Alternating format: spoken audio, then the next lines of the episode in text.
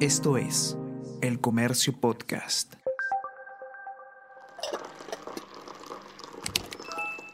Hola, hola, ¿cómo están? Buenos días, espero que hayan amanecido bien. Está con ustedes Ariana Lira y hoy tenemos... Tenemos que hablar con Ariana Lira.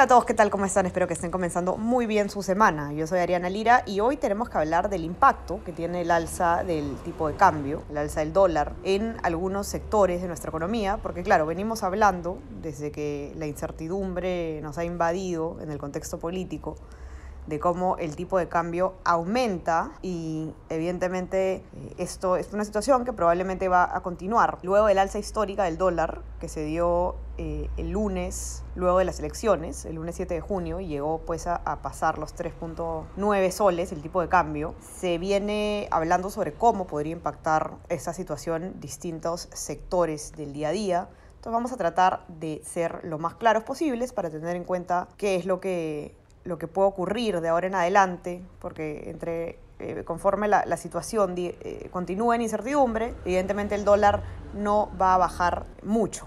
¿Cuál es el impacto que tiene el dólar, el tipo de cambio en el precio de determinados productos o determinados servicios?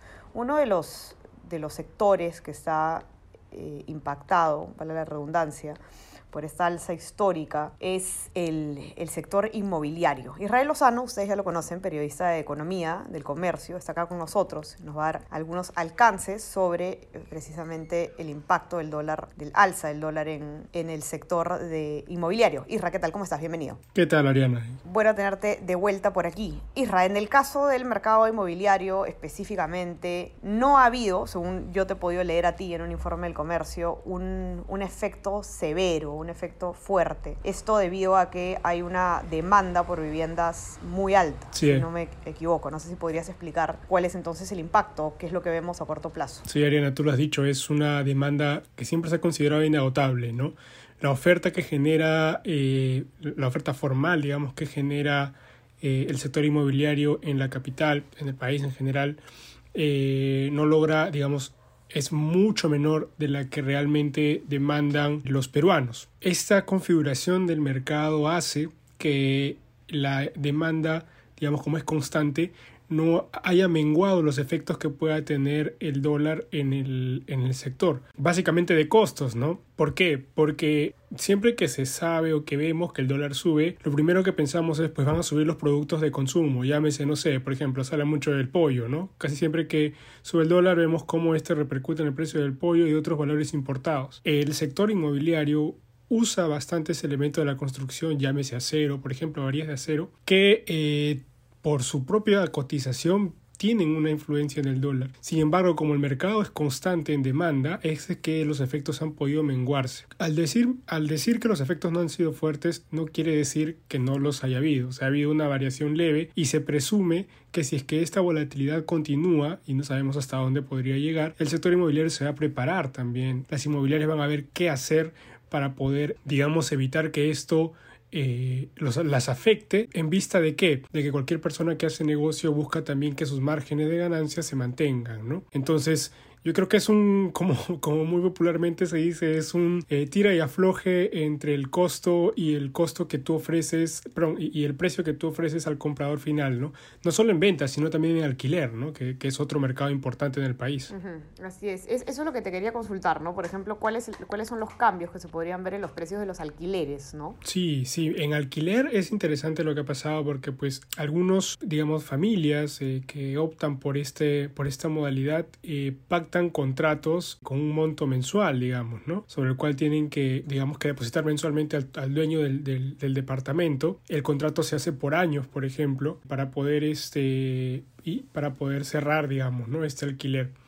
Eh, pero ¿qué pasa cuando en el año el dólar empieza a moverse, ¿no? Y, el, y entonces empiezas, la familia que lo ocupa o las personas que ocupa el departamento mayoritariamente, porque es una realidad nacional, gana en soles y si el dólar empieza a subir pagas más soles por el alquiler que estás este, fijando ¿no?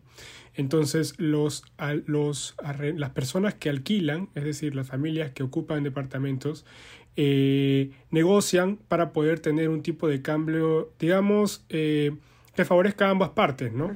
Eh, conversamos con, con, el gerente de Urbania, este gran portal inmobiliario, eh, que, que, digamos, sondea un poco la, la, dinámica la demanda que existe en la capital por espacios, por, por departamentos de alquiler, y comentaba que, pues, Efectivamente, a, a, inicios de la pandemia hubo esta tendencia de negociar contratos y cuán relevante era poder llegar a un punto intermedio que no lograrlo, de no encontrar este, este consenso entre el arrendador y el arrendatario, simplemente decidían dejar el departamento e ir a buscar otro. ¿no? Entonces, hablamos de lo determinante que, puede, que, que llega a ser el costo del dólar, el lograr un consenso, el fijar un tipo de cambio para este tipo de producto. ¿no? E, eso en alquiler. En venta, los precios del metro cuadrado en algunos productos de Lima Top Llamamos Lima Top a toda la zona de departamentos o de viviendas que se ubican en distritos como Miraflores, La Molina, San Isidro, ¿no? Este, tienen su cotización en dólares, pero hay otros productos de tipo vivienda social, ¿no? Este, que se ubican, digamos, eh, si se quiere, en, la, en zonas,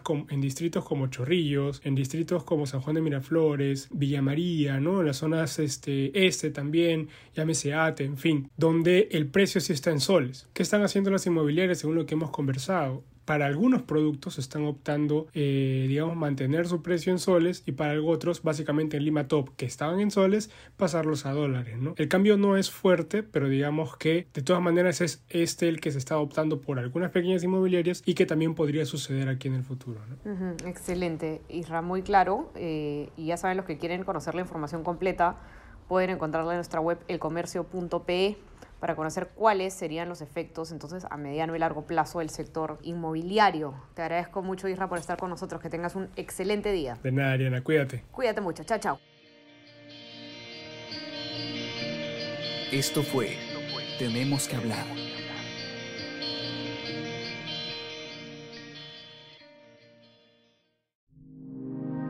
El Comercio Podcast.